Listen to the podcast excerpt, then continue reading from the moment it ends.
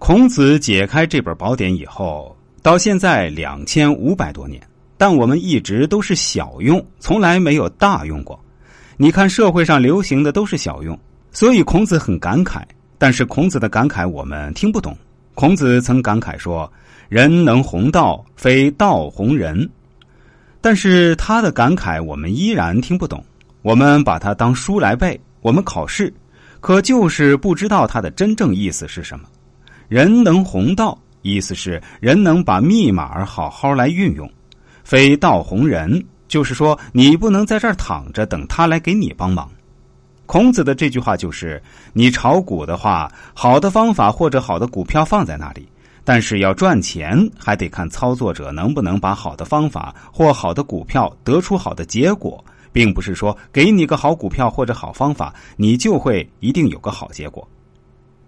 自古以来，人类一直在使用各种方法去探索宇宙的奥秘，但是直到科技高度发达的今天，宇宙对于人类仍然是一个巨大的问号。那么，我们的老祖宗在几千年之前怎么能够得到破解宇宙的密码呢？因为我们得到了三把钥匙，一把钥匙叫做伏羲八卦。在中国人，几乎人人都看过八卦图，家家户户也都挂过，但是搞不清楚那是做什么的。殊不知，那正是一把打开宇宙密码的一个钥匙。我们在手上拿了七千年，却始终没有悟到它真正的作用，总以为那是很好玩的，可以辟邪的，甚至有的外国人都跟着我们糊里糊涂的挂八卦图了。伏羲的八卦告诉我们一个宇宙最基本的秘密，我们用两个字就把它讲完了，叫做阴阳。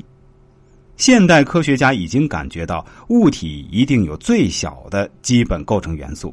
他们讲了很多很多，却始终讲不出阴阳这两个字来。伏羲几千年前就用阴阳概括出来了。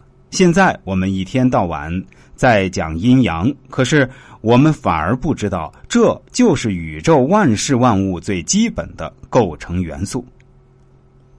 第二把钥匙是文王六十四卦，它告诉我们，宇宙只有六十四个密码。为什么是六十四个？不可以是六十三个、八十二个吗？易经讲数讲的非常多，但是如果用我们现代的数学观念来看，易经的数那就相差太多了。因为数不等于数字，数是有生命的，是活的，不是死的。有一句话非常重要，这件事儿不过是一而二，二而一而已。这句话大家经常听到，只是没有在意什么叫一而二。二而一，以后把说艺术的时候再把它说清楚吧。